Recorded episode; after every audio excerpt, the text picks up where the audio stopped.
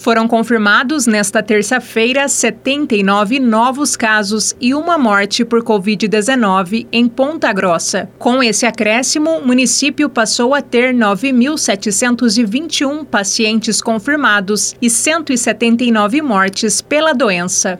De acordo com o boletim da Fundação Municipal de Saúde, 3.829 pacientes positivos estão em isolamento e 26 internados em leitos clínicos e de UTI. Mais de 5.600 pessoas já se recuperaram do novo coronavírus em Ponta Grossa. Bárbara Brandão, repórter CBN.